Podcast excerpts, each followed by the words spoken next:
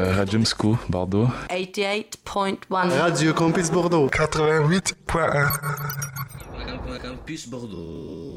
98.1 Campus Bordeaux. 88.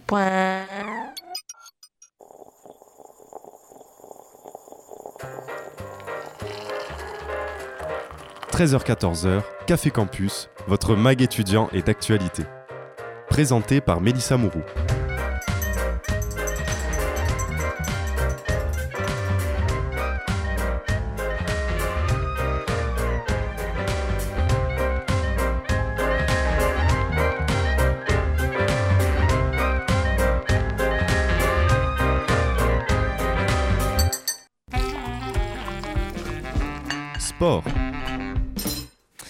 À toutes et à tous, il est 13h et vous écoutez Sport Campus, votre rendez-vous hebdomadaire où l'on parle sport tous les mercredis pendant une heure. Chaque mercredi, on aborde un nouveau domaine, un nouveau thème avec un sportif ou une sportive. Et aujourd'hui, on accueille notamment Lisa Vito, danseuse professionnelle de flamenco et étudiante en licence d'espagnol à l'université Bordeaux-Montaigne. Bonjour Lisa. Bonjour. Comment tu vas? Ça va bien, très bien. Et puis pour euh, aborder euh, cette nouvelle thématique, on est aussi accompagné de la fine équipe, à commencer par Louis. Salut Louis. Bonjour, bonjour. Et puis il y a aussi Samuel. Salut Samuel. Salut. Et on accueille également Thomas Dieu du DAPS. Bonjour Thomas. Bonjour à tous. Nicolas Loubert et Pauline. Bonjour Salut. à tous les deux. Salut. Et oui, vous partagez un micro, donc euh, vous êtes synchro. Alors aujourd'hui, on va donc parler de danse, de flamenco, pour être plus précis avec euh, Lisa, mais on va aussi aborder un autre sujet avec toi Samuel, puisque tu vas nous proposer une chronique autour du joueur de football Neymar, le bien connu. Et puis Pauline, tu partageras également avec nous un- ton ressenti sur la danse flamenco, puisque tu as été spectatrice à un moment donné. Mais je vous propose tout de suite qu'on commence par le portrait de Neymar. C'est juste après le jingle. Campus Bordeaux. Point 1, 1, 88.1. Campus Bordeaux 4, 88.1. Et Samuel, c'est à toi. Alors oui, donc aujourd'hui on va parler un peu de magie, de blessures et de dribble puisque je vais vous conter l'histoire du prodige brésilien Neymar. Donc alors de son nom complet Neymar da Silva Santos Jr. est né le 5 février 1992 proche de Sao Paulo au Brésil. Il hérite du nom de son père, lui aussi un ancien footballeur. Neymar il a donc grandi dans une famille assez modeste et comme de nombreux jeunes brésiliens, euh, dès son plus jeune âge il passe une grande partie de son temps à jouer au football, que ce soit dans la rue ou en futsal. En 2003, lui et sa famille déménagent dans la ville portuaire de Santos, et donc le jeune Neymar rejoint le club de la ville, le Santos FC. Le petit Brésilien éblouit déjà tout le monde par son talent et son nom circule de plus en plus dans les médias. Et donc petit à petit, il va devenir une star au Brésil et attirer la convoitise de nombreux clubs, notamment euh, le Real Madrid qui tenta de le signer alors qu'il avait seulement 13 ans.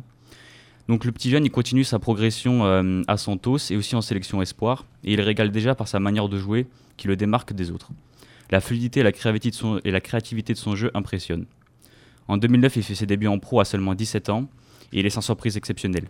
Il marque, il dribble, il s'amuse. Le football, c'est un peu comme un jeu. Il dégage une vraie sensation visuelle qui est incroyable et le monde assiste à l'avènement d'un talent générationnel. À 18 ans, il est déjà meilleur buteur brésilien de l'année et à 19 ans, meilleur joueur sud-américain de l'année. S'ajoute aussi à ça le fait qu'il remporte avec son club la Copa Libertadores, la première de Santos depuis les années 60 et un certain Pelé. D'ailleurs, au Brésil, de par sa façon de jouer et le fait qu'il joue dans le mythique club de Santos, de nombreuses personnes voient Neymar comme le digne héritier du roi Pelé et espèrent qu'il mènera la Seleção à nouveau sur le toit du monde. De plus, Neymar, dès le début de sa carrière, il a toujours eu ce côté superstar, ses célébrations, ses danses, ses coupes de cheveux, et il devient très tôt une égérie du foot et toutes les marques se l'arrachent. À cette période, évidemment, il est courtisé par tous les grands clubs d'Europe, mais Santos fait tout pour le garder. Il va donc passer deux autres superbes années supplémentaires au Brésil, avant donc à 21 ans de quitter son pays. Le Barça et le Real sont les deux candidats qui se démarquent, mais ce sera finalement le Barça qui obtient la, pé- la pépite brésilienne. En effet, notamment car Neymar évolue à gauche, et à ce moment-là, à gauche au Real Madrid, il y avait un certain Cristiano Ronaldo. Donc compliqué.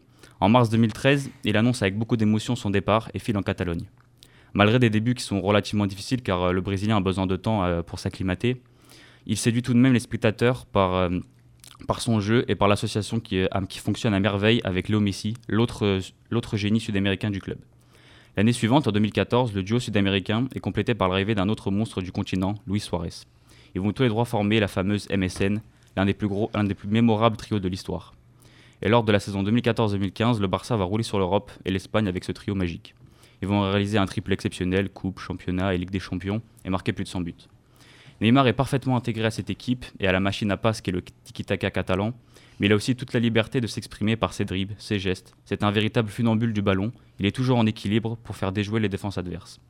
Il va même finir cette année-là sur le podium du Ballon d'Or, derrière les deux monstres, à 23 ans seulement. Il s'inscrit donc comme l'un des meilleurs joueurs du monde. En 2016, il est toujours aussi étincelant et remporte son premier titre majeur avec la sélection, puisque la Célessao remporte les JO de 2016 à la maison. L'année suivante, la saison du, Barça est assez, euh, est assez mitigée, malgré la mémorable remontada face au Paris Saint-Germain et la prestation XXL de Neymar ce soir-là, auteur d'un doublé, du penalty provoqué, et aussi de la fameuse passe pour Sergio Roberto, qui ont encore les, Parisiens. À la fin de la saison, la situation elle est un petit peu complexe, parce que le Brésilien s'entend très bien avec l'équipe, mais il reste toujours dans l'ombre de la Pulga, et Neymar il veut être la figure du club dans lequel il évolue. Alors il y a des bruits qui courent comme quoi euh, il serait sur un départ. Alors le Paris Saint-Germain va se rapprocher de lui à l'été 2017 et tenter de le signer. Surtout qu'il y a un grand nombre de joueurs brésiliens dans la capitale française, comme son ami Daniel Alves, David Luiz ou encore Marquinhos. Le 3 août 2017, Neymar devient alors le plus gros transfert de l'histoire et rejoint le Paris Saint-Germain pour la, modique somme de 222 millions d'euros. Merci Nasser. Ce transfert est évidemment un bon médiatique et aussi un immense coup marketing pour le Paris Saint-Germain. Il débarque donc comme une étoile filante dans notre Ligue 1 et clairement, il ne joue pas même football que les autres. C'est un ovni qui débarque chez nous et il enchante le championnat français. Il est tout de suite décisif. Mais en février, il se blesse assez gravement, ce qui l'éloigne des terrains jusqu'à l'été. Et cet épisode va marquer le début d'une triste série de blessures à répétita à la même période de l'année. En effet, Neymar était régulier au, au Barça, mais dès son arrivée dans la capitale, il perd cette régularité. Au Paris Saint-Germain, Neymar est flamboyant, voire même passionnant, mais seulement par alternance lorsqu'il est présent. Mais malheureusement, c'est trop peu souvent. Trop peu souvent aussi décisif dans les grands matchs de Ligue des Champions. Il, y a tout de même en 2020, lors de la saison particulière en raison du Covid, euh, la fois où le Paris Saint-Germain accède à la finale grâce à un Neymar des grands soirs. Mais en finale, tout s'écroule et le Paris Saint-Germain passe à côté. L'année suivante, le Paris Saint-Germain accède en demi après une grande prestation contre le Bayern, mais échoue encore une fois contre City en demi. un des derniers souvenirs de Neymar au LDC. Et voilà, c'est à peu près tout ce qu'on peut dire sur la carrière de Neymar, puisque la fin de son aventure au Paris Saint-Germain a surtout été marquée par des blessures à répétition. Cet été, il a quitté le Paris Saint-Germain direction l'Arabie Saoudite à 31 ans seulement. Et lorsqu'on fait le bilan de sa carrière, c'est plus que contrasté. Est-il une légende ou un talent gâché? Tout le débat est là. En 6 ans passés au Paris Saint-Germain, on retient seulement quelques figurances, quelques matchs hors du commun sur la pelouse française, mais rien de constant. On a ce sentiment de gâchis, on a l'impression qu'il a raté sa carrière alors que c'est sûrement l'un des plus talentueux de l'histoire du foot. Il aurait pu prétendre à tellement plus. Tout le paradoxe est là, Neymar c'est l'artiste, c'est le magicien, le joueur frisson par excellence, un joueur qui te fait allumer la télé rien que par sa présence. Il a matrixé toute une génération par ses gestes techniques, sa conduite de balle, et sans parler de sa vision de jeu et sa qualité de passe. C'est un showman et le, football est un jeu pour lui. Il joue comme s'il était dans son jardin. Mais malheureusement, Neymar, c'est aussi les blessures à répétition, un comportement parfois insupportable sur le terrain, toujours ce besoin de s'énerver contre l'arbitre, et aussi la folie du marketing. Et surtout une hygiène de vie plus que discutable, les soirées de poker à n'en plus finir, ses vols incessants vers l'Espagne ou le Brésil. En fait, dès son arrivée dans la capitale française, il n'a pas su résister aux tentations de la ville lumière, et cela s'est répercuté directement sur le terrain et sur son corps. Neymar, c'est la fête sur le terrain et en dehors. Neymar a aussi vécu sous la pression des millions de Brésiliens, à ce statut d'héritier du roi Pelé, vu comme le porte-drapeau de tout un peuple, mais il a échoué. La barre était sûrement trop haute. On se souvient tous de ce triste épisode de la Coupe du Monde 2014, chez lui devant son public, où il est victime d'une grosse faute en quart de finale et se blesse pour la fin de la compétition. En demi-finale, la Seleção, privée de Neymar, subit la fameuse et terrible des blagues du 7-1 devant ce public face à la Mannschaft. Neymar a tout de même dépassé le nombre de buts de sélection de Pelé, mais la quête d'une sixième étoile tant attendue par les Brésiliens est un échec. Aujourd'hui, à 31 ans seulement, Neymar ne reviendra plus au très haut niveau. Devenu indésirable en Europe, il a fait le choix de l'argent et de partir en Arabie Saoudite. En plus de ça, il s'est récemment très gravement blessé avec la sélection, victime d'une rupture des ligaments croisés. On peut dire que la malédiction continue. C'est une fin très triste pour le magicien, on espère tout de même un retour au Brésil dans les années à venir. On va surtout essayer de retenir de lui le phénomène incroyable qu'il a été, lui, le maestro, l'artiste, le magicien, le prodige, le genre de joueur qui te fait lever de ton canapé et qui brise des filles partout où il passe. L'incarnation parfaite du football de rue et du football plaisir. Neymar était spécial et unique et c'est cela qu'il faut retenir, car on risque de plus jamais revoir un joueur aussi talentueux et spectaculaire que lui. Campus Bordeaux 88.1 et merci beaucoup Samuel pour ce portrait euh, très contrasté et nuancé euh, du joueur euh, Neymar, très célèbre bien évidemment. Je pense que même ceux qui qui s'intéressent pas vraiment au foot ont entendu le nom de Neymar. Je t'ai vu Louis beaucoup hocher de la tête pendant la chronique de Samuel. Toi, quel est ton rapport à ce joueur? Qu'est-ce que tu penses de Neymar et du portrait de Samuel? Euh, alors le portrait Samuel très bien, il n'y a pas de souci. Euh, du côté de Neymar par contre, euh, c'est sûr c'est un peu plus contrasté. Alors euh, oui, formidable joueur, très très bonne qualité, mais lors de ces dernières années, j'ai plus entendu parler de lui pour faire des pokers avec Patrick Bruel et jouer à Fortnite avec Gotaga. Donc bon à vrai dire, euh, j'ai beaucoup de mal. J'ai beaucoup de mal. Je trouve que c'est il est un peu surcoté. et C'est un peu une, une starlette du football. Et bon bah écoute, hein, Une il a- starlette. Ouais ouais ouais ouais. Ah, ouais, ouais, ouais, C'est ouais. très péjoratif. Ah oui, ah oui, bon alors là, euh, c'est sans problème. Mais bon, qu'il aille en Arabie Saoudite, je m'attendais à ce qu'il aille là-bas, donc parfait, qu'il profite de ses millions. Et de, j'ai vu son contrat passer sur Instagram. Il a, je crois, un major de 24 heures sur Oui, 24, oui, il a ça, trois bagnoles, c'est ça, il a, enfin, c'est un truc de fou. Mais bon, c'est pas Moi, je savais même pas qu'il avait quitté le PSG pour euh, l'Arabie Saoudite, donc euh, tu m'as appris quelque chose, Ouais. euh, Samuel. Pauline, Mais c'est le premier d'une longue liste. tu Moi, souhaites réagir Moi, Neymar, il m'avait beaucoup marqué quand il était en Espagne, du coup. Mhm. Et euh, c'était c'était un magicien, c'était magnifique. Bah ouais, c'est ça. Ce qui est fou, c'est qu'on retient. Enfin, ce qui nous reste dans l'esprit, c'est son passage à- en Espagne, alors qu'il a quand même passé 6 ans en France, quoi. C'est ça qui est fou. Il, a passé moins de temps à- au, au Barça qu'à Paris. Eh oui. Et Nicolas, Thomas, euh, Lisa, que pensez-vous euh, du joueur Neymar? Oui, alors euh, moi aussi je trouve que c'est un super joueur. Euh, après, euh, trop de frasques, trop de d'à côté en Mm. fait euh, avec ce joueur. Finalement, ça atténue tout ce qu'il a fait sur le terrain et c'est bien dommage quand on voit que tout ce qu'il a fait à la ville eh euh, prend le dessus sur euh, ce qu'il a fait sur les terrains. Quoi. Donc c'est un petit peu dommage. Il y a aussi des, des affaires avec des filles. Oui. euh, Oui, c'est pas net. Bah là, il passe pas son temps à tromper mais sa femme, là. C'est euh, pas Qui est enceinte, je crois. Oui. C'est- C'est pas top non plus. euh, je, je pense qu'il est, c'est un grand gamin, quoi. Oui, C'est de- c'est un, c'est un Comme gamin beaucoup de joueurs de foot. hein. Oui, qui c'est vrai. n'arrive pas à passer euh, au- le stade de l'adolescence. quoi. À 31 ans. À 31 ans, donc c'est bon. un peu. C'est un peu particulier. Après, sur le terrain, il a fait des trucs merveilleux, etc. Mais est-ce qu'il a été vraiment ultra décisif au bon moment En tout Bah, cas, par exemple, il prenait euh, l'exemple de la Ligue des Champions en 2020. Il était euh, en termes de dribble et tout, il n'y a pas de souci. Il a pas marqué. euh, il a- il mais a pas est-ce marqué. qu'il en- quoi. Il il a- en faisait pas un peu trop devant les buts aussi Ah, euh, bah, c'est souvent ce qui était c'est Ce qu'on reproché, a mais- reproché à lui, ce qu'on a reproché à Ronaldinho aussi à l'époque, euh, c'est. d'accord, il est très doué, mais Ils en euh, font trop. euh, c'est le football un peu champagne, donc on aime ça, on aime regarder ça, mais il faut, l'efficacité Il faut aussi. marquer, Ouais. sinon c'est pas intéressant. Et Thomas et Lisa, est-ce que euh, vous connaissez bien Neymar ou pas du tout Euh, Quel est votre rapport à ce joueur et au foot en général? Moi, j'ai un rapport très subjectif avec Neymar, puisque c'est mon joueur préféré. Ah. Donc, euh, L'objectivité repassera dans cette émission. Euh, moi, j'ai un rapport au, au sport et plus précisément au football qui, est, qui, est toujours, qui a toujours été le même que depuis que, que je le pratique. C'est le sport, euh, la beauté, quoi. Ah oui, oui, clairement. Le- le- L'esthétique, moi j'ai toujours un rapport très hum, fusionnel et étroit avec euh, l'esthétique et le sport, donc forcément Neymar coche toutes les cases euh, que j'attends d'un d'un sportif de haut niveau. Donc euh, c'est quelqu'un qui m'a fait rêver, c'est quelqu'un qui m'a fait dépenser des centaines d'euros pour, euh, pour aller le voir. Euh, T'es allé au Camp Nou? Oui, oui, Oh. oui, oui, oui. Euh, non, c'est euh, moi j'adore ce joueur effectivement. Le, quand on se place d'un point de vue extra sportif, c'est c'est peu reluisant. Mm. Forcément, le, le gâchis est immense, mais euh, moi, j'ai toujours kiffé le voir jouer. Euh, je- Ça ternit pas l'image. Je, je, je serai, je serai toujours l'un des premiers à, me, à être nostalgique sur YouTube, à voir ces, Ouais, c'est Mm. ça, les c'est highlights. meille- c'est c'est- voilà tout, tout simplement les, les- les meilleures actions de Ney et c'est franchement euh, je pense qu'avec ces comme disait Nicolas avec ces genres de joueurs il faut prendre euh, le positif le négatif on sait très bien ce qu'on va avoir c'est un c'est un diamant avec tout ce que ça comporte mais il y a un- effectivement un gros gros revers à la médaille qu'il faut accepter avec plein de joueurs avec plein de sportifs dans plein de sports différents mais voilà moi je moi je retiens que le bon avec euh, avec Neymar et Mm. voilà, mon, mon idole c'est Federer, c'est c'est un peu pareil. Oui, oui, oui. Bah lui, il Euh, est déjà, il a eu voilà, moins de là- frasques médiatiques, on, on va dire ça comme ça. Là. Là, Ah, voilà. Fan Mais- de tennis euh, là-bas. Federer, ce qui est intéressant, c'est qu'il arrive à gérer les deux côtés. lui. Oui, je, je sais même pas Ouais. si on peut véritablement comparer quand on, Non, on voit non. les accomplissements de Roger, mais voilà, Neymar, euh, l'impression de gâchis, je l'entends hein, d'un point de vue palmarès, d'un point de vue accomplissement, notamment avec la CLSAO, mais euh, voilà, moi j'ai envie de retenir quelqu'un de quelqu'un d'incroyable avec un de ballon dans les pieds. Ouais, voilà. voilà. Et un euh, mine de rien, mine de rien, je pense qu'avec beaucoup de recul, quand on fera vraiment, quand on dézoomera vraiment sa carrière dans 10-15 ans, on dira ok. Ok. Neymar. Mais quand il reviendra de blessure, tu vas le suivre en Arabie Saoudite ou Non, euh, non, m'en fous, voilà, merci. Mais qui regarde l'Arabie Saoudite, on va pas se mentir. Bon, les fans de Ronaldo, il y en Non, a. enfin, Et encore, c'est dur. Voilà. Oui, non, mais- oui, j'avoue. Bon, allez, trêve de foot. Il y a on pourrait- Lisa, elle a pas Oui. elle a Oui. rien dit. hein.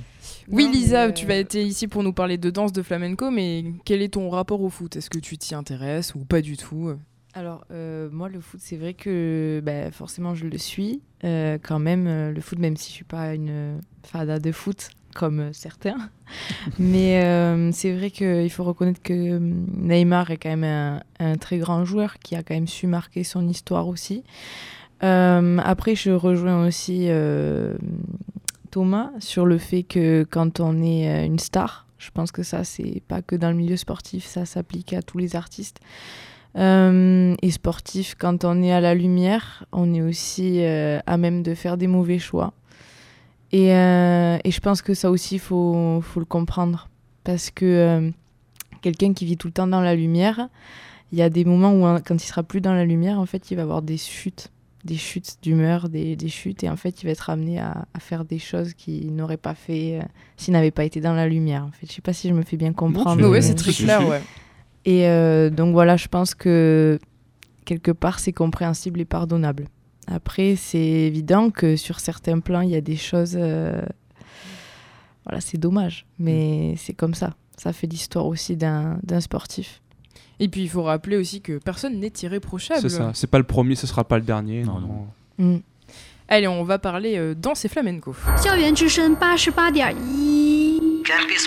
88.1 donc, euh, Lisa Vito, tu es euh, danseuse de flamenco professionnelle. Euh, C'est la thématique principale de cette émission. Mais avant d'attaquer le vif du sujet avec toi, Pauline, tu voulais nous partager ton ressenti. Je vais vous raconter mon premier souvenir de spectacle de flamenco. Je devais avoir 10 ans tout au plus. Après le spectacle de Sévillane des jeunes filles, vient enfin le temps du flamenco. Sur la scène, le cantaor s'installe, les guitares s'accordent et les pas de la danseuse résonnent dans la salle. Au premier grattement des cordes, la voix du cantaor s'élève puissamment, déclamant un chant andalou vibrant. Mais une seule personne captive l'attention, c'est cette femme, au milieu de la scène, vêtue d'une longue robe colorée. La bailaora, pleine d'assurance, le visage concentré, peut enfin s'exprimer. Des mouvements secs, maîtrisés, forts et souples, tout ça à la fois, font virevolter les volants de la robe. Alliant grâce et élégance, elle vous hypnotise dans cette libération d'énergie et de passion. Passant par diverses émotions, nous sommes des échos de ces impressionnants claquements de doigts et de talons retentissant et faisant vibrer toute la salle. À ce moment-là, dans ces mouvements de couleurs, les émotions transmises sont perceptibles à chacun de ces mouvements. Le flamenco est alors l'art des émotions. Merci beaucoup, Pauline. Que penses-tu, Lisa, de cette description du flamenco? Alors je trouve qu'elle euh, se rapproche euh, vraiment de la vérité, enfin ce qui pour moi représente la vérité sur, euh, sur cet art assez complexe qui est euh, le flamenco et que je pratique depuis maintenant euh, 15 ans. Euh, donc il faut savoir que bien entendu le flamenco pour moi représente la catharsis parce qu'en fait quand on quand on est sur scène il y a une sorte de de relation qui s'entame en fait entre le public et ce que la danseuse veut raconter à travers ses gestes et même moi là je sens mon cœur qui bat au fond de moi parce que je parle de quelque chose qui me parle et euh, c'est vrai que c'est une danse qui est remplie d'histoire aussi, euh, qui a permis aussi la libération de la femme. Euh, parce qu'il faut savoir que à l'époque, le flamenco euh, se dansait très très peu. Je parle de ça il y a des siècles. Et euh, en fait, euh, quand la femme a commencé à danser, c'était en fait une sorte de d'émancipation, en fait. Et euh, il faut savoir aussi que la danse n'est pas qu'andalouse. Euh, le flamenco n'est pas qu'andalou. Il a énormément d'origines, notamment arabe. Euh, toutes les percussions, tout ça, ça vient, ça vient du monde arabe. Il y a des origines tziganes, il y a des origines très variées. Je les connais pas toutes, pour vous dire. Et il y a eu une énorme évolution du flamenco, oui. Énorme. Et toi, justement, euh, comment tu en es venu à pratiquer euh, cette danse? Comment t'es tombé dedans?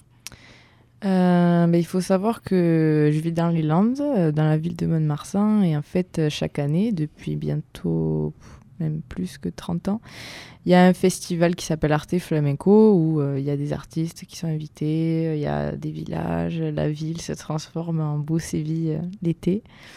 Au début de- du mois de juillet. Et en fait, euh, j'avais 4 ans et euh, j'ai dit à ma mère, mais c'est ça que je veux faire. Voilà.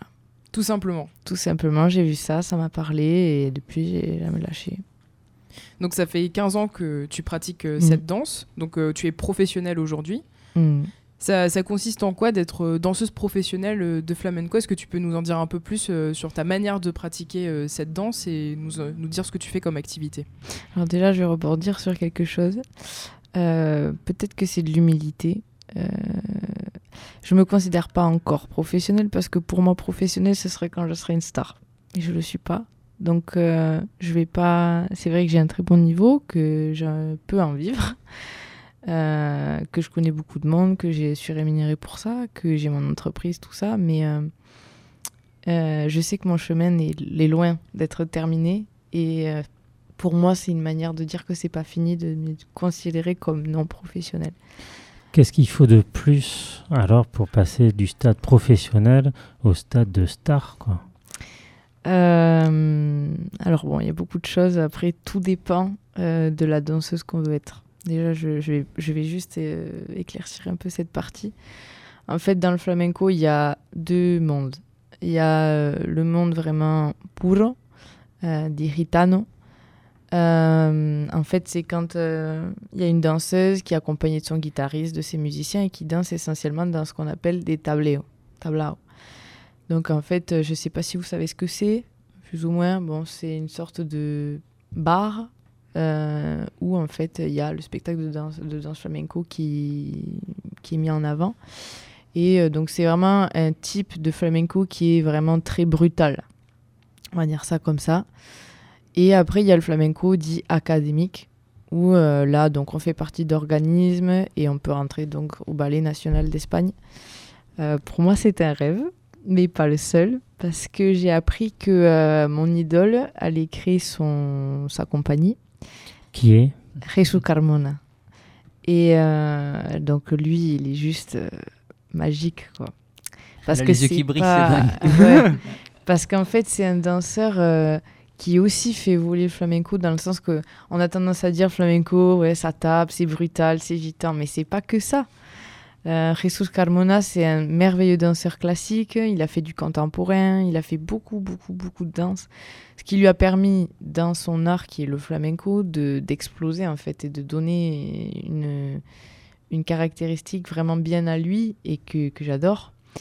Et, euh, et c'est vrai que pour moi, c'est aussi être ça, un danseur. C'est pas juste se cantonner à son art, mais aussi s'ouvrir à tous les autres, euh, toutes les autres possibilités, en fait, euh, d'être un bon danseur classique tout en étant danseur de flamenco, en fait. Je pense que les deux ne sont pas incompatibles. Mais justement, est-ce que le flamenco a peut-être du mal à exister en France? Parce que quand on pense à la danse en France, on pense généralement plutôt en Mm. premier à la danse classique. Et justement, euh, toi qui es spécialisé dans le flamenco, euh, comment ça se passe au niveau du, du vivier de danse flamenco? Est-ce qu'il y a beaucoup de, de spectacles de flamenco? Est-ce qu'il y a En beaucoup- Espagne? Non, en France. En du coup. France. Euh, bon, alors euh, honnêtement, en France, c'est vrai que moi qui suis dans le sud quand même, euh, dans le sud ça se fait quand même pas mal, même dans le sud-est, vers Arles, tout ça, il y a quand même pas mal d'événements qui se font parce qu'il y a aussi le monde taurin qui est très présent et on a tendance aussi à assimiler le monde taurin à la monde, le monde aussi du flamenco. Et qu'est-ce que tu en penses de cette assimilation, toi? Alors, euh, pour être franche avec vous, à chaque fois que je danse, on me dit que je suis muy torera. C'est-à-dire Ah. que j'ai des gestes euh, qui sont similaires et en fait, ce qui est similaire entre le, le, le toreo d'un torero et euh, el baile de una bailadora de flamenco, c'est euh, c'est ça qui est, qui est vraiment. euh, c'est ce truc qu'on appelle el duende. Et ça, ça s'apprend pas. C'est soit on l'a, soit on l'a pas. C'est-à-dire que là, une Française qui danse du flamenco, bon, clairement, je peux vous dire qu'elle ne saura pas le danser parce qu'elle n'aura pas le. Elle alma, l'âme, l'âme de, de, de la danse. Et, et quand on se met pareil devant un taureau, il faut quand même avoir une sacrée paire de. hein. voilà. Donc, je veux dire, il y a aussi ce côté euh, très caractériel, très viscéral. euh, qui est dans ces deux passions qui, qui se complètent en fait. Pour moi, ça se complète parce que ça se ressemble. Parce que quand on regarde un torero un bon taureau, après il faut le choisir. Quand, on le regarde et quand on le voit avec son courage, mais aussi tout ce qu'il peut faire avec ce, taureau, euh, cet art en fait. Mais en fait, le flamenco c'est pareil, c'est pas juste des mouvements, c'est ce ce que tu vas y mettre dans ta danse. C'est pas juste exécuter quoi. Et euh, quelles sont les caractéristiques euh, techniques ou physiques qu'il faut avoir quand, quand on est danseuse de flamenco? Est-ce qu'il y a des prérequis à avoir ou pas forcément? Ou bien c'est beaucoup de travail qui fait qu'on acquiert euh, ce qu'il faut acquérir? Euh, Et le, et le duende dont tu parlais, euh, toi, Oui. tu as. Euh, alors, ça me gêne de devoir le dire, mais euh, oui, je pense que oui, parce que. Tu l'as. Parce qu'en fait, euh, ce qui est, c'est, je vais vous raconter euh, ce qui m'arrive souvent quand euh, je donne des spectacles. Euh, Il y a des moments où je vais danser, et là, c'est comme si j'allais prendre toute la souffrance des gens, et je vais avoir envie de, de- de chialer, clairement. Sauf que je vais pas chialer parce que je suis en train de danser, donc je peux pas. Mais ça va être mon corps qui va qui va qui, Qui va va, faire que ça. Mm. Mm. C'est ce Une côté catharsis. émotionnel, ouais. Ouais, même là, ça me. Bah Ouais, ouais, mais ça- se voit, ça sent que t'es passionné, mais c'est vraiment ce côté émotionnel, toi, qui j'ai l'impression euh, te drive le plus pour faire pour danser en fait à chaque fois. C'est euh, il y a le côté performance aussi, mais c'est vraiment l'émotion. Mais après, c'est une danse très, très émotionnelle. C'est, c'est, tu, tu déclames l'amour, tu déclames la Bah ouais. souffrance, tu déclames chaque événement, chaque possibilité de la vie. Mm. Et euh, pour moi, le flamenco, de ce que j'ai vu, c'est vraiment euh, la mise en pratique et la, la, mi- la visualisation euh, des sentiments des gens. Mm. Et euh, moi, je sais, quand j'ai vu les spectacles de flamenco, les danseuses, c'était, c'était magnifique. C'est, tu sens la hargne des gens et on est tous ensemble. Quoi. C'est. Mm. Ça parle un peu de la vie en fait, presque. Ouais. Plus que des émotions. Et euh, du coup, pour en revenir à, à votre question, euh, par rapport aux caractéristiques qui seraient nécessaires pour être un bon danseur de flamenco, euh, déjà, il faut être humble. Euh, parce que quand on se croit un peu trop, au final, c'est là où on se prend des murs, parce que du coup, on a tendance à se croire un peu trop, puis au final, pas du tout. Donc, je dirais, ouais, être humble, être très, très, très déterminé, parce que euh, dans le flamenco, c'est très vaste. Et euh, c'est tellement vaste en fait qu'il y a des choses qu'on peut qu'on n'arrive pas à faire et donc euh, il faut tout le temps s'entraîner, continuer, essayer de, trouver un sens en fait à, l'effort qu'on va devoir euh, fournir. Après capacité physique, je dirais ben, beaucoup de cardio. Euh, aussi euh, capacité physique liée à l'intellect puisqu'il faut aussi avoir une capacité de création. Parce que être un bon interprète c'est bien mais il va te manquer quelque chose au bout d'un moment. Si t'es pas créateur et que tu fais juste répéter quelque chose, euh, on va rien ressentir en tant que public et ça, ça va manquer. Hum, après, je dirais être gracieux, très gracieux, tout en étant tonique. Euh, allier force et, et délicatesse, euh, rage et tristesse. euh, je- en fait, c'est une danse qui est remplie de contrastes. Ouais, jouer mélancolie et tout, effectivement, c'est tu, tu Mm. danses vraiment sur beaucoup d'opposés en fait finalement. Exactement. C'est exactement ça. Et puis je pense aussi que ce qui nourrit un artiste, en tout cas moi, ce qui, ce qui me nourrit depuis, euh, depuis assez petite, on va dire, c'est que euh, quand je danse, je ne suis pas moi-même, mais je reste aussi moi-même. C'est-à-dire que mon âme est la même. La personne n'est plus la même, mais l'âme, c'est la même. Et euh, depuis petite, euh, c'est vrai que j'ai été confrontée à beaucoup de situations assez troublantes. Et ça t'a permis du coup de d'exprimer ce que tu ressentais. Et euh, on le voit au visage des, des danseuses. Ce qu'elles ne disent pas, mais on le voit dans le mouvement, dans le visage des, Mm. des femmes. Et c'est vraiment... euh, Un besoin viscéral. C'est un besoin viscéral. C'est c'est une atmosphère, c'est dingue. Mm. On, on a l'im- on a l'impression, pardon, euh, Mélissa, oui, que- mais que tu rentres dans une sorte de transe. Mm. Ouais. On peut parler de ça ou euh, ouais, c'est une sorte de. C'est ça. Parce que concrètement, là, comment je suis, j'aimerais bien l'être sur scène, mais je peux pas. Parce que je suis en représentation. Hmm. Mais, euh, mais j'arrive, à travers euh, ma danse, à, à faire pleurer les gens, en fait. Et à communiquer. Et à exprimer ce que tu ressens Ouais. vraiment. Voilà. La danse flamenco, on va continuer à en parler. On a encore euh, plein de questions pour toi, Lisa, mais on va écouter un peu de musique. Tout de suite, c'est le titre It's Me de Actress et on revient juste après. baby, baby, baby, baby.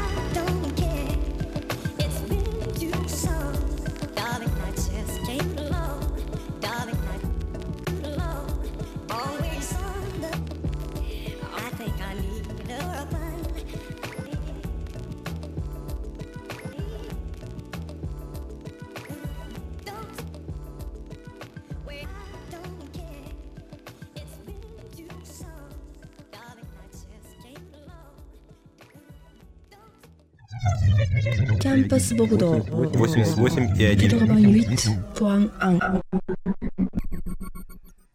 13h35, on est toujours en direct et vous écoutez euh, Sport Campus. Aujourd'hui, l'invité du jour est Lisa Vito. On parle de danse flamenco et on a encore euh, plein de questions euh, à, te, à te poser, n'est-ce pas? Ouais. Oui, Mm. plein, Oui, de, plein de questions sûr. en réserve. Mm. Alors, euh, justement, peut-être pour aborder euh, les côtés euh, plus techniques, qu'est-ce qui. Donc, toi, tu nous as beaucoup parlé de l'âme, du fait que Mm. ce soit quelque chose de vivant, qu'il fallait que ce soit euh, incarné. Mais au niveau technique, est-ce que tu peux nous en dire un peu plus, essayer de nous décrire euh, qu'est-ce qui, qu'est-ce qui fait le sel euh, de la danse flamenco? Il y a beaucoup de, de, de mains, il y a beaucoup de De gestuelles rupture, particulières. Il y a des ruptures du rythme. Mm. Comment ça se passe au niveau des lignes, du placement? Est-ce que tu peux nous en parler? Euh, ben, je vais essayer. Je vais essayer de m'en rapprocher. Euh, bon, déjà, faut savoir qu'une danseuse de flamenco, elle a des chaussures cloutées. Donc, euh, bon, il y a plein de sortes de, de chaussures, mais il faut savoir qu'en dessous, elles ont toutes des clous. Euh, ce qui va permettre aussi à la chaussure et au pied, donc quand il va faire un pas, de donner une sonorité qui va être particulière et qui va résonner. Euh, donc après, pour la technique donc, des pieds, qu'on appelle le taconé, euh, en fait, il y a plusieurs parties euh, de son. Il y a le son qu'on va faire avec euh, l'arrière de la chaussure, c'est-à-dire avec le talon, avec la pointe, c'est-à-dire le, devant de la chaussure, avec le dessous du pied, on va dire, mais sous les orteils. Et après, il va y avoir el golpe, c'est-à-dire le, pied entier, quoi, le, el. Euh, donc voilà, il va y avoir pas mal de Mais sonorités. quand tu danses, tu penses à tout ça ou ça se fait automatiquement parce que maintenant euh, c'est tellement euh, évident pour toi? Ça fait 15 Mhm. ans. Mm. Au bout de 15 ans, c'est un automatisme presque, oui. non? Ouais. Oui, oui, oui. Tu n'y penses pas du coup quand tu... Non, enfin, c'est-à-dire que euh, quand on commence déjà, on découvre un peu, euh, puis on a tendance à se dire bon, faut taper, on tape, euh, alors que non, en fait, euh, il y a une technique, il faut taper, mais euh, de telle manière, avec une, en fait, la jambe, il faut pas qu'elle parte de devant, mais de derrière, pour que ce soit beaucoup plus incisif sur le sol et que du coup ça sonne mieux. Euh, et après, on apprend des gammes. Euh, et moi, c'est vrai que maintenant, euh, bon, les gammes, euh, je les connais, quoi. Donc, on me crée un pas, je- j'entends la sonorité, je vais pouvoir le refaire. Ou même moi, créer mes propres pas, en fait, parce que j'ai toutes mes gammes et que du coup, j'ai une liberté aussi de création, puisque j'ai mes gammes. Après, par rapport au corps, donc il faut avoir assez, être assez stable quand même. Il faut gainer pas mal quand même. On est souvent en tension au niveau du ventre, du dos. Il faut avoir de la tension, mais il faut être souple aussi parce que dans les bras, si on est trop rigide, euh, ça fait robot quoi. Alors que c'est pas, c'est pas ce qu'on veut quoi. Donc euh, et puis les mains, donc ça, plus t'as de jolies mains, plus tu finis ton geste et donc mieux tu danses. Si bon après tu peux avoir très belles mains et danser comme un pied, mais mais ça m'étonnerait quand même. Ça m'étonnerait. Et combien d'heures euh, tu danses par semaine? Alors par semaine, euh, je suis à peu près euh, 10 heures, on va dire. Et euh, tout dépend après de moi, le travail que moi je fournis chez moi pour euh, m'entraîner. C'est vrai qu'après dans mon studio, c'est plus compliqué là, surtout à Bordeaux. aussi, Il y a les, il y a voisins aussi. euh. Ouais, ouais, c'est pour ça. Mais alors, il y a les castagnettes aussi. Ah oui. Euh, et oui, parce que mais ça, je vais en parler tout à l'heure. Mais euh, oui, du coup, je suis dans un studio, j'ai des voisins, donc c'est vrai que c'est pas forcément évident. euh, puis j'ai pas forcément envie de gêner non plus. Puis je peux pas louer une salle parce que j'ai pas les sous, donc euh, je peux pas. Mais euh, après, dès que je rentre chez moi euh, le week-end, je, je peux vraiment faire tout ce que je veux, quoi. Et tu t'entraînes seul ou bien tu as un ou des professeurs euh? Alors euh, là, cette année, je suis en cours particulier, puisque mon projet est d'intégrer le Conservatoire supérieur de Madrid, donc c'est-à-dire le dernier échelon des conservatoires. Euh, ce qui à la, à la fin en fait va me donner un diplôme de professionnel et d'enseignement aussi pour éventuellement intégrer des grosses compagnies. Euh, donc ce sera comme un, un diplôme universitaire en fait mais de danse. Euh, Nicolas. Oui, alors tu parles beaucoup de l'Espagne depuis tout à l'heure. Mm. Ton rêve, c'est d'aller à Madrid. Mm. Euh, quel est ton rapport avec ce pays? Euh, alors, bah, ce pays me parle, évidemment, il me parle beaucoup. Après, il faut pas se leurrer, hein, euh, c'est pas parce que euh, c'est un pays que j'aime qu'il n'y a pas des problèmes. hein. Ça, il faut aussi en prendre conscience parce qu'on a tendance à se dire notre pays c'est le plus nul et puis dès qu'on part en voyage, ah, c'est super. Et puis en fait, quand il reste longtemps, c'est que tu t'aperçois qu'en fait, euh, il y a aussi des problèmes, en fait, qu'il y en a partout. Mais c'est vrai que quand même, euh, la société espagnole est quand même, je trouve, euh, un peu plus ouverte que celle de, de France, puisque en Espagne, c'est vrai que les gens euh, vivent dans la rue. hein. Donc tu peux facilement te, te sociabiliser. et puis c'est quand même El Mogollón del Flamenco. C'est là Mm. que tout se passe. Donc, Et puis euh, même en termes de, entre guillemets, de patriotisme, euh, j'ai l'impression que les Espagnols sont plus fiers d'être Espagnols que les Français sont fiers d'être Français, dans l'idée. J'ai Oui. j'ai l'impression que ça se ressent en tout cas beaucoup plus là-bas. Hmm. Alors ça, je sais pas si c'est dû au fait qu'il y ait une monarchie parlementaire euh, Ah, c'était possible. et qu'il y ait une reine et que du coup il y a une figure aussi emblématique de l'Espagne que désolé nous n'avons pas en France. Mhm. hein. On va pas faire un débat politique, même si j'ai mon avis qui est bien trempé, mais euh, euh, mais je pense que ça joue aussi pas mal euh, l'image de l'Espagne et puis depuis toujours l'Espagne a connu aussi euh, voilà, elle a une histoire qui est quand même assez remarquable euh, et qui depuis toujours se bat pour son pays quoi. Oui, après, il y a aussi en Espagne quand même des envies. Il y a certaines régions qui ne veulent pas être complètement espagnoles aussi. Oui, les Catalans. Ah, ça aussi. Et, et ça, c'est quand même. Problématique euh, d'autonomie. ouais. ouais, Mm. ouais. Mm.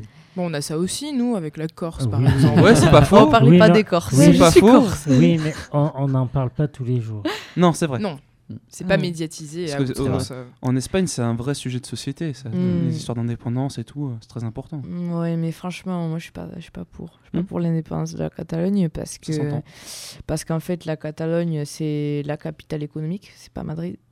Euh, donc en fait, si on perd la Catalogne, ben, l'Espagne, euh, ça va être compliqué quoi.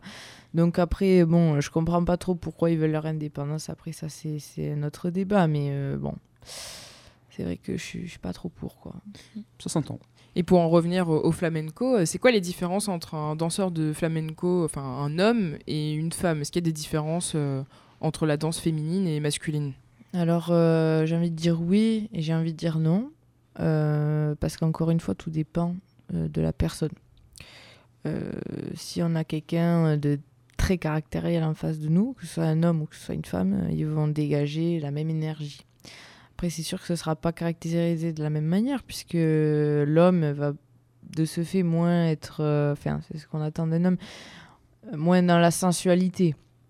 Mais euh, comme je le disais très bien, moi, mon idole Jesus Carmona, qui n'est pas que danseur de flamenco, apporte cette sensibilité, pardon, sans en devenir pour autant une femme. Quoi.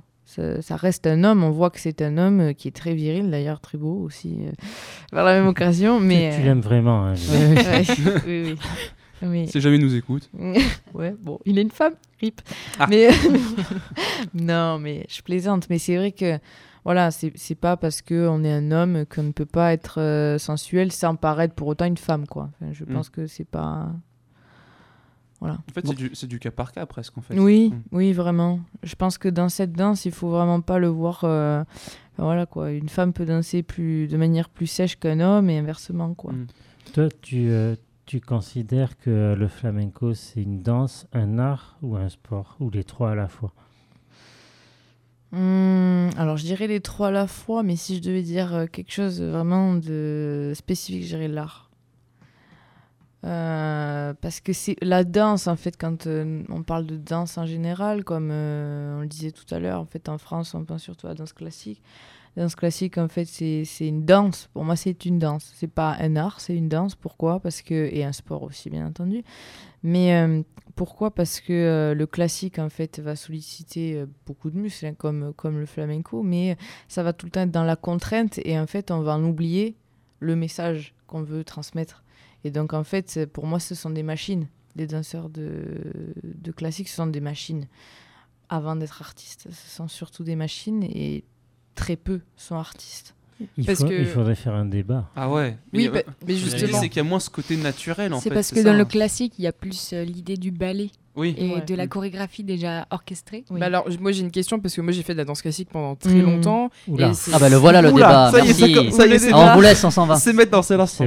Euh, non, mais je, je suis pas totalement en désaccord euh, avec Lisa parce que c'est vrai que quand on commence, on entame un parcours Mm. de danse classique, c'est beaucoup euh, la technique qui prime.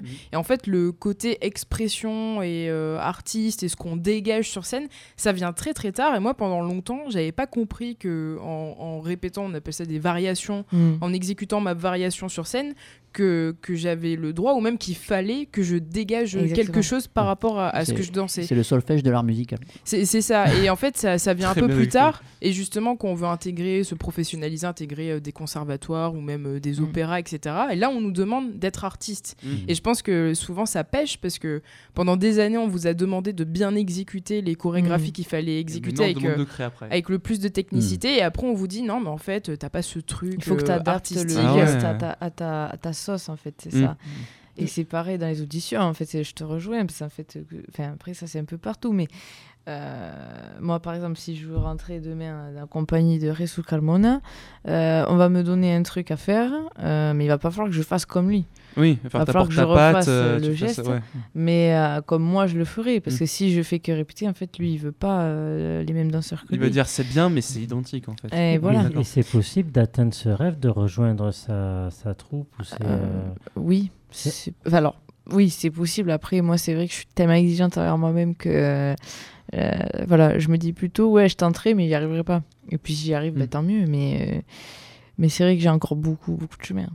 Beaucoup. Mais justement, pour en revenir à notre petit débat, euh, moi j'ai une question sur. euh, du coup, ça fait 15 ans que tu fais du flamenco. Mm. Comment ça se passe l'apprentissage du flamenco? Est-ce qu'il y a quand même aussi ce côté technique ou bien dès petit, on vous autorise à vous exprimer de manière euh, artistique euh, sur scène? Eh ben, c'est assez euh, compliqué, on va dire, euh, parce qu'en fait, on commence toujours par l'apprentissage des sévillanes, généralement, puisque la sévillane, en fait, c'est. c'est quoi la différence alors? Euh, alors en fait, la, la sévillane fait partie du flamenco, c'est-à-dire qu'en fait, le flamenco, il faut le voir comme un arbre.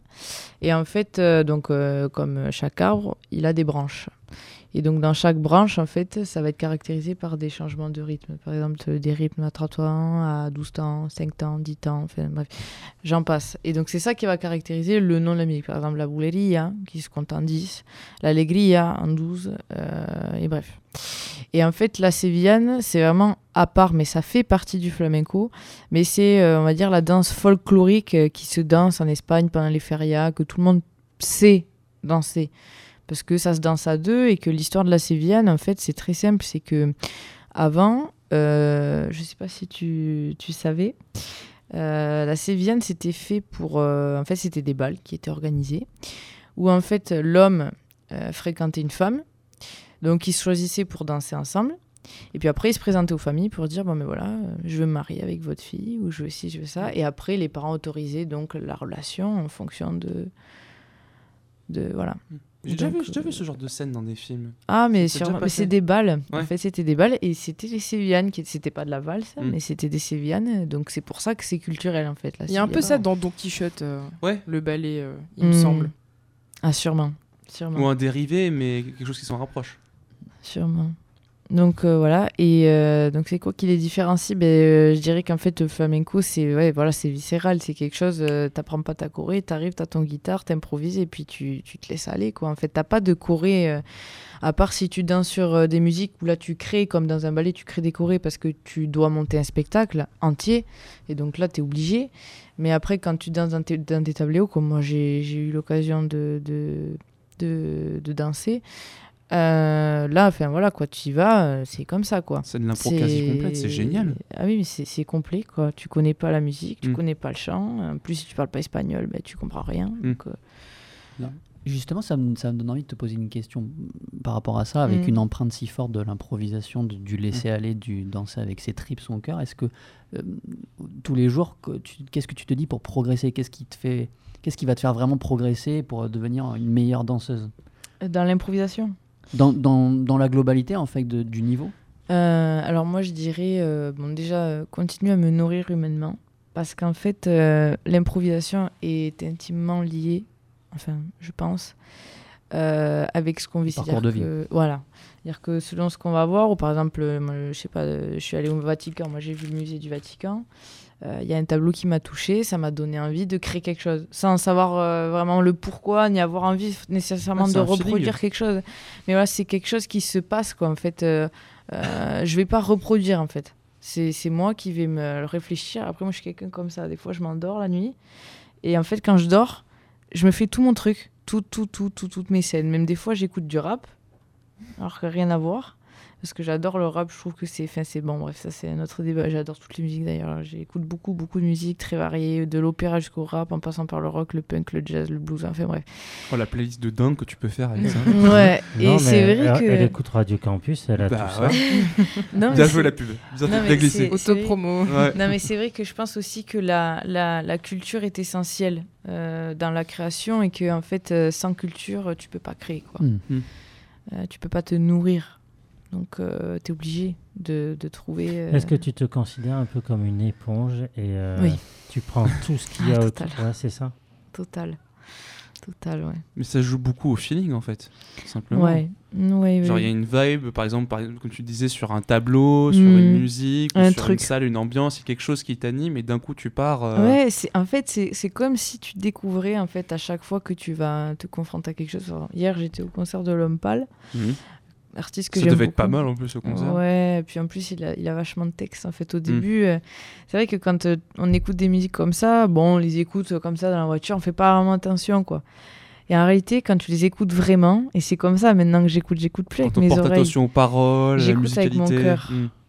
Et en fait, quand tu commences à écouter les autres, euh, même les chanteurs, tout ce que tu- quand tu commences à vraiment l'écouter avec ton cœur, c'est là que ça va changer. Mm. Et que là, tu vas découvrir aussi des choses que, que tu n'avais pas compris forcément avant. Et du coup, tu vas ressentir des énergies qui vont te faire avancer, tu vois. Et, euh, et moi, hier, il a chanté une musique qui m'a rempli de- d'une énergie que j'arriverais pas à décrire, en fait, parce que parce que c'est la sienne, mais elle me nourrit. Mm. Euh, et donc, euh, donc voilà, c'est. Elle est montée sur scène et tout. J'aurais bien aimé, mais, mais non. Et justement, en parlant de création, au début, tu nous disais que tu avais ton entreprise. Oui. Est-ce que tu, Voilà. tu peux nous expliquer euh, un peu ça? Ah, bah, écoute, euh, c'est très simple. Euh, en fait, euh, avant, quand j'avais mes contrats, vu que j'étais pas encore majeure, euh, bah, forcément, on me demandait de déclarer, parce que si tu déclares pas, c'est un peu la merde si on a des contrôles. Donc, je passais par une, euh, une plateforme qui s'appelle le Guzo. Donc, bon, euh, voilà, c'est as une partie salariée, une partie employeur. Donc, après, tu fais tes contrats comme ça, puis tu sais déclarer. Sauf qu'au final, c'est pas non plus hyper avantageux quand tu commences à toucher quand même des sommes.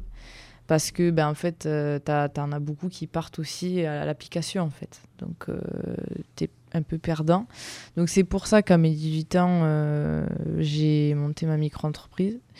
Euh, donc, ben voilà, c'est très simple. Quand j'ai des contrats, je fais des factures. Et euh, après, ben, forcément, du coup, je suis imposable aussi sur mon revenu. Donc, je touche pas la totalité de ce que je demande.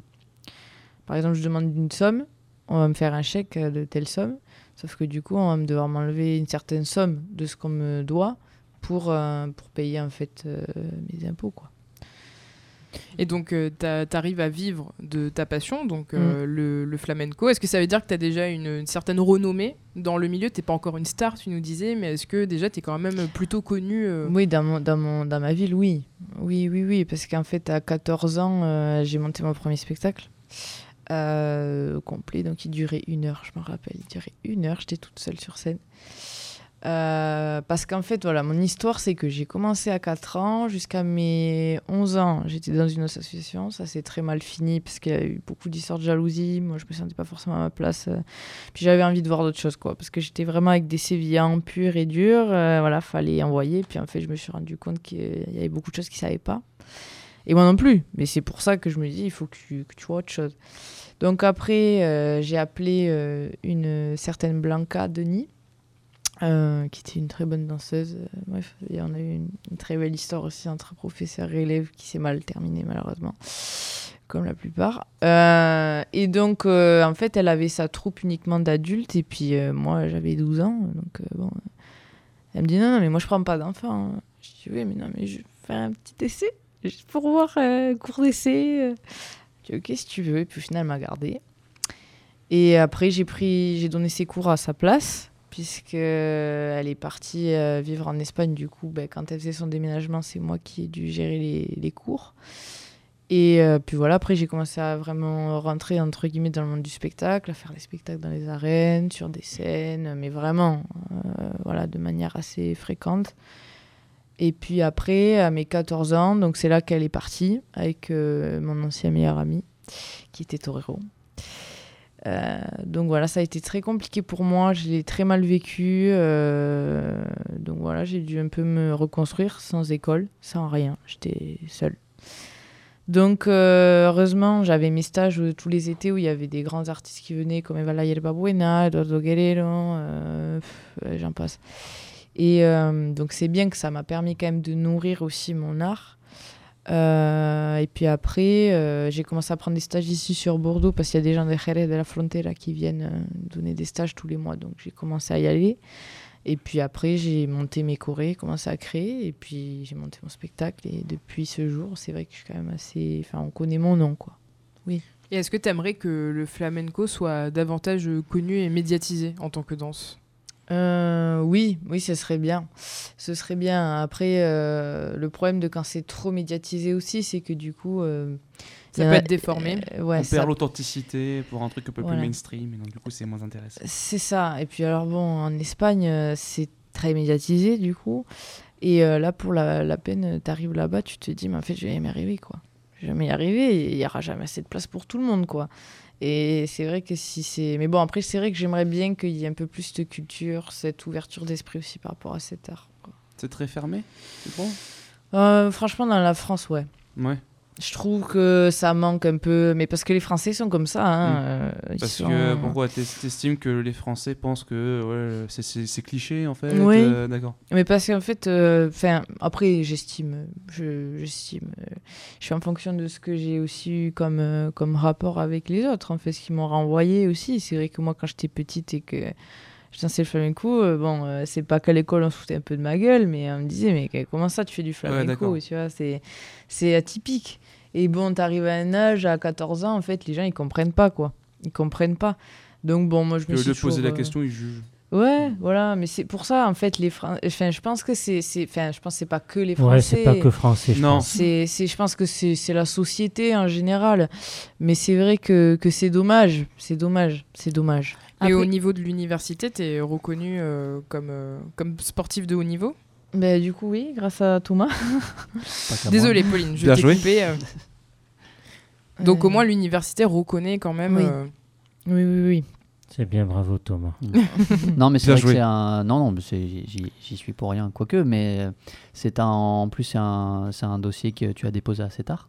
Oui. Euh, et euh, et c'est quelque chose. Enfin, en tout cas, c'est un projet qui nous nous a marqué au DAPS et qu'on a voulu euh, accompagner du mieux possible, en tout cas dans la mesure du possible, parce que c'est un projet intéressant qui nous parle et qu'on a envie de qu'on a envie d'accompagner du mieux possible pour t'aider à remplir tes objectifs, notamment celui d'intégrer le, Conservatoire. En juin Mm. prochain, c'est ça Juin, je passe l'audition, mais j'aurai sûrement la À réponse. Madrid, donc. hein. Ouais, mais là c'est un peu compliqué. Là, je vous avoue, euh, tout, tout gérer les papiers là, je commence vraiment à avoir la tête. euh, J'ai envie de me tirer une balle des fois. hein. Non, non. Ouais, mais non. Quand Mais- c'est un rêve, euh, faut y aller, quoi. Faut pas Hmm. hésiter. Non, mais oui, mais après, c'est vrai que bon, moi, je suis quand même issue d'une famille, euh, bon, euh, voilà, qui, qui ont le, le truc de vraiment, il faut réussir, il faut ci, il faut ça. C'est vrai que bon, ils me soutiennent, hein, mais c'est vrai que bon. euh, T'as quand- une pression supplémentaire euh, euh, de ta famille. Ouais, oui, ça ma tante, euh, elle a voulu faire cardiologue, elle est médecin. euh, mon oncle, il a failli passer général, mais bon, vu qu'il n'est pas de Saint-Cyr, il est resté colonel, mais c'est déjà très bien. Tous, ils ont quand même une, une bonne carrière, et c'est vrai que là, d'un coup, tu dis, bon, ben moi, je veux être artiste, ils te disent, mais en fait, t'as craqué, quoi.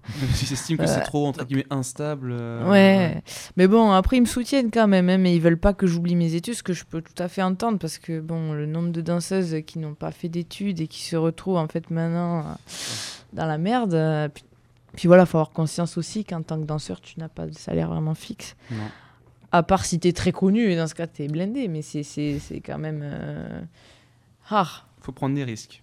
Voilà, faut prendre des risques. Pauline, une dernière question ou... Non, c'était pour revenir sur euh, le fait que c'est pas très médiatisé. Après, c'est le flamenco, c'est c'est assez régional. Donc Mm. on en a, comme tu disais tout à l'heure, c'est beaucoup dans le sud, dans le sud-ouest, dans le sud-est. Mm. Et euh, par exemple, dans le sud-ouest, c'est plus dans le Pays Basque, un petit peu dans les Landes.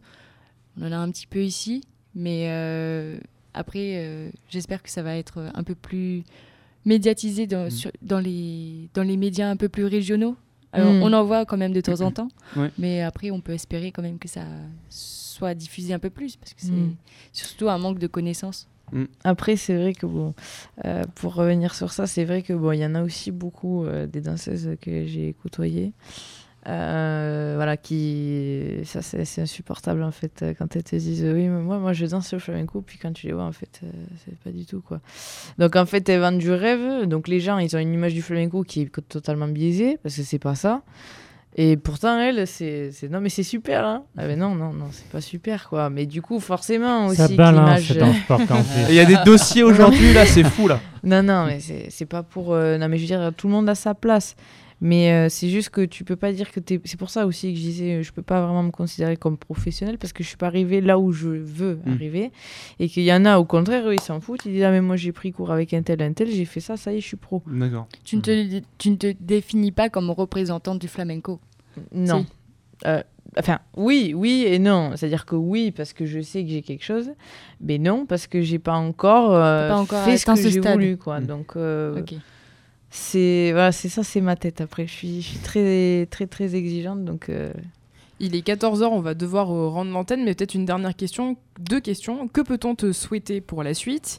Et ensuite, est-ce que tu as des recommandations pour qu'on puisse découvrir le flamenco? Est-ce qu'il y a des artistes à regarder? Euh, Comment on peut se renseigner? Comment faire? Bien sûr. Alors, ce qu'on peut me souhaiter, euh, ben, euh, je dirais du bonheur, parce que la réussite ne va pas forcément avec le bonheur, même si j'aimerais bien réussir et être heureuse.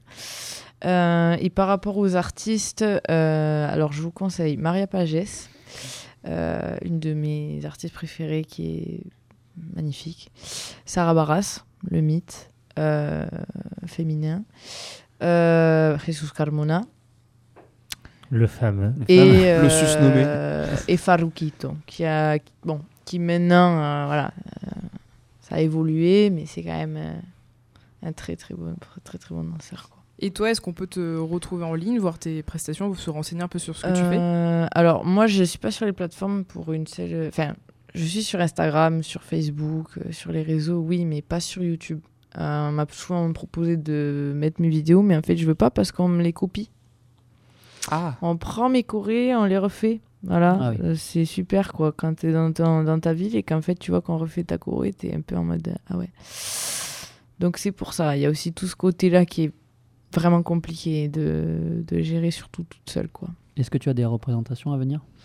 Alors euh, là j'en avais une il y a une semaine. Euh, là pour le moment j'en ai pas. Euh, sûrement que je vais avoir des contrats qui vont tomber au dernier moment. Sûrement qu'après je vais en avoir en Espagne.